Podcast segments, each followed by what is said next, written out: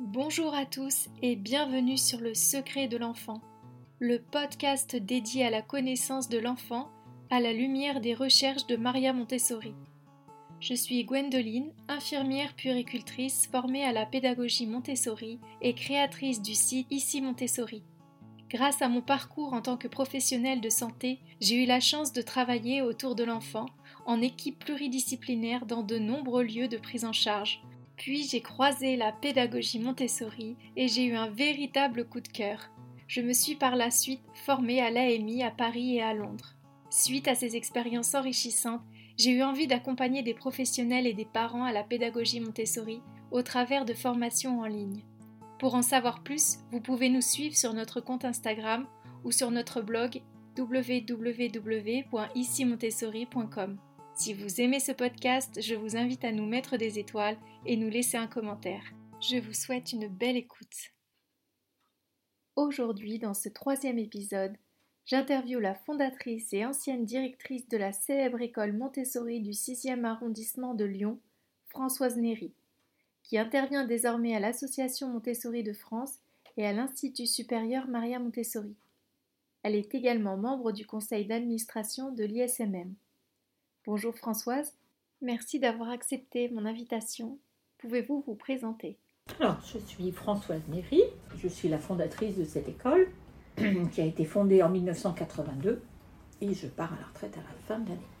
Euh, voilà, j'ai découvert euh, la pédagogie Montessori euh, lorsque j'étais à l'université en faculté de, psychologie. Et donc j'ai découvert à travers un livre L'enfant de Maria Montessori. Et ce que j'ai lu dans ce livre correspondait tout à fait à ce que j'avais comme vision de l'enfant. Et euh, comme je m'apprêtais à devenir psychologue pour enfants, ça m'a paru vraiment passionnant de pouvoir euh, explorer davantage cette pédagogie. Donc je suis allée faire la formation Montessori à Paris. Voilà, suite à cette formation, euh, j'ai travaillé pendant trois ans à la DAS, dans un établissement qui accueille des enfants sortis de leur milieu familial. J'ai trouvé ce travail à la fois passionnant mais en même temps épuisant, c'est-à-dire que je n'arrivais pas à, faire évoluer les choses et à, montrer ce qu'on pouvait faire euh, avec les enfants parce que j'étais très isolée en tant que professionnelle euh, et euh, en tout cas euh, étant la seule à avoir une formation Montessori. Donc j'ai décidé au bout de trois ans, donc en 1982, d'ouvrir d'ouvrir cette école.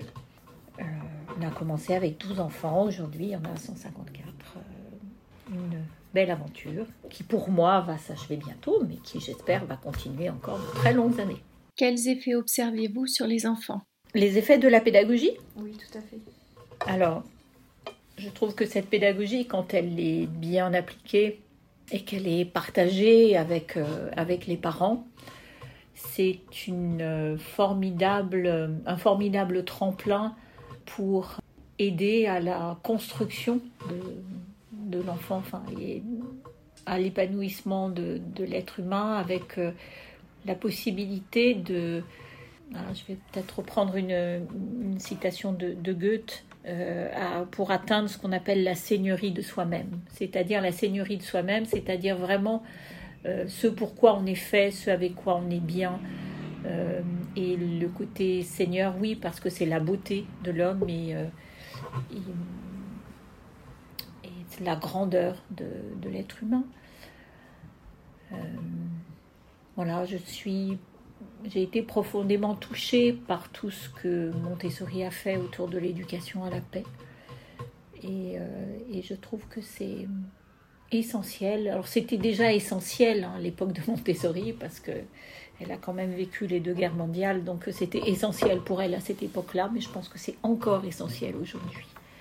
Et qu'on a vraiment besoin de vivre en harmonie euh, les uns avec les autres, en harmonie avec notre planète et avec notre Terre. C'est aussi important de mettre ça en avant. Et que dans une école, il n'y a pas que le lire, écrire, compter. Ça, ce sont que des outils pour explorer le monde et pour, euh, pour se construire, mais que l'essentiel n'est pas là et qu'on l'oublie trop souvent.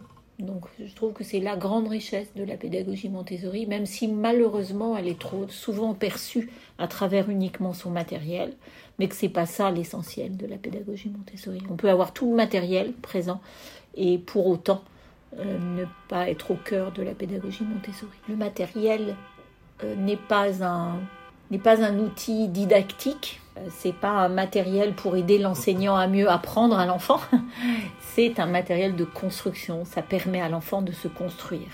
Et c'est ça qui est essentiel. Et si on n'a pas compris ça, on n'a rien compris de la pédagogie Montessori. Donc ça, c'est vraiment essentiel. Voilà, donc c'est vraiment une, une pédagogie absolument magnifique qui est... Euh, on voit bien à quel point elle est universelle, c'est-à-dire qu'elle peut vraiment être utilisée, mais partout dans le monde entier, avec quelle que soit la culture, quels que soient les enfants, euh, ça peut vraiment être utilisé partout. Parce que je, je trouve qu'elle elle touche au cœur de l'être humain. Et selon vous, je reprends ce que vous avez dit, qu'est-ce qui fait qu'on est au cœur de cette pédagogie?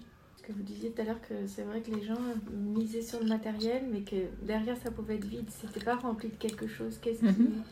qu'est-ce qui, qu'est-ce qui manque en fait?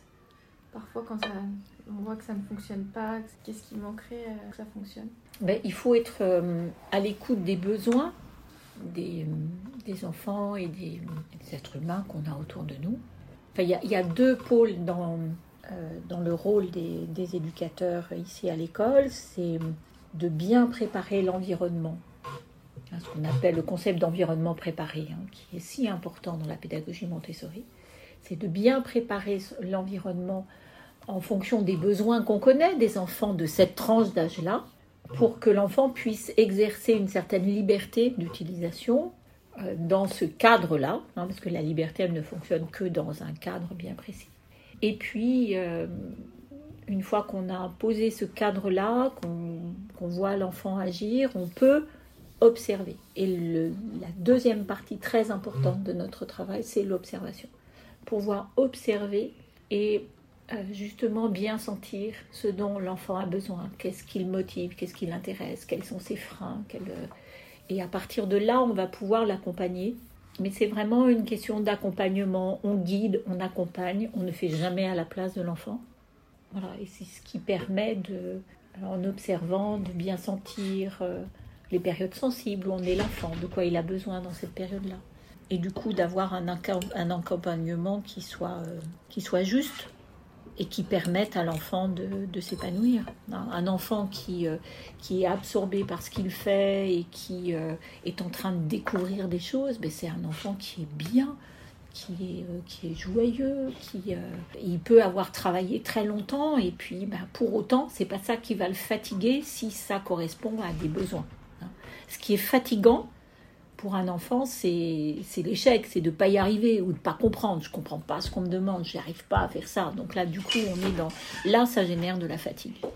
Hein travaille longtemps, il n'est pas fatigué en fait, oui. parce que ça répond à son besoin. Voilà, c'est ça. On peut mais c'est un peu comme nous, hein. on peut travailler pendant des heures et des heures, mais si c'est un truc qui nous passionne, qui nous intéresse, bah, on voit pas le temps passer, et puis, bon, voilà, on est si on est content de ce qu'on a fait, si ça nous satisfait, si ça correspond à nos besoins, nos valeurs, ben on va être content d'avoir fait ce qu'on a fait. Et ce qui est fatigant et épuisant, c'est de pas comprendre ce qu'on fait, c'est d'être en situation d'échec, et ça c'est fatigant pour les enfants. Donc c'est pas vraiment le travail qui fatigue, c'est le c'est la qualité du travail qu'on est qu'on est en train de faire. Voilà. Et puis euh, les enfants peuvent vraiment euh, faire des choses magnifiques et euh, et de faire du grand, grand, grand travail euh, quand ils sont motivés, que ça correspond à quelque chose pour eux. Et quels conseils pourriez-vous donner aux parents du coup? Parce que là, aux professionnels, euh, vous avez répondu. Mm. Et les parents, qu'est-ce qu'ils peuvent faire pour soutenir euh, leurs enfants dans cette, dans cette voie-là, la voie de l'épanouissement en fait, et du travail Je pense que pour les parents aussi, le temps d'écoute et d'observation est important. Je pense qu'on ne prend jamais assez le temps, de, même vis-à-vis -vis de ses propres enfants, de se poser et puis de, et puis de les regarder, de les écouter, de dire tiens, oui, euh, tiens, ça fait plusieurs fois qu'il fait ça, ou, euh, ou de prendre du temps d'échange avec eux. Qu'est-ce qui les intéresse, qu'est-ce qui les passionne, qu'est-ce que ou au contraire, qu'est-ce qui est difficile pour eux, ou euh, d'observer, qu'est-ce qui les rend joyeux, qu'est-ce qui au contraire euh, provoque parfois de la colère chez eux, hein, notamment chez les petits en général, quand il y a ce qu'on appelle les, caprices, c'est qu'il y a quelque chose qui heurte l'enfant et qui, euh, qui le, fait réagir. Hein. donc c'est souvent quelque chose de, l'ordre autour d'eux qui, qui, est rompu et du coup ça, ça fait perdre des, repères et, ça provoque de, la colère. Ou, euh, donc c'est important de, pouvoir observer ça et, euh, du coup de pouvoir euh, accompagner ces enfants. Et selon vous, comment est le, le statut de l'éducateur? Comment est-ce qu'il doit être? Contrairement, euh, par exemple, euh, dans les écoles où on est plus dans le tu dois faire ça, j'ai l'impression que la, stature de la de l'éducatrice Montessori ou l'éducateur est bien différente en fait. il y a un calme qui aide à calmer l'enfant. Enfin, mm. On ressent quelque chose de posé qui fait que la personne en face ne, va, ne peut pas, même si c'est un enfant qui est très émotionné, émotionné etc., il, va baisser son émotion en fait. Mm. Chose que il n'y a pas ces, ces consciences-là, je trouve, dans les, dans la pédagogie lambda. Euh, hmm. Et ça, on le voit en classe, je trouve. Alors, c'est vrai que le, le calme et la sérénité, la confiance, c'est des choses qui se, qui se partagent. Hmm. Euh, si euh, l'éducateur ou même le parent, parce que quand même les parents, c'est quand même les premiers éducateurs de leurs enfants, s'ils sont sereins, s'ils sont posés, s'ils font confiance à leurs enfants, l'enfant va sentir ça. Et, euh, et, du coup, ça va, ça va aller et l'enfant va se permettre euh, des, explorations ou il va se permettre des choses s'il sent que ses parents ont confiance derrière. S'il sent des parents au contraire stressés et, euh, ayant peur des choses, bah oui, cette peur-là, elle se transmet et l'enfant ne va pas oser ou il va pas avoir la confiance qu'il faut pour, pour y aller. donc c'est euh, alors, ce qui donne ce, calme et, cette tranquillité qu'on a dans les classes euh, Montessori, c'est parce que aussi l'environnement a été préparé avant.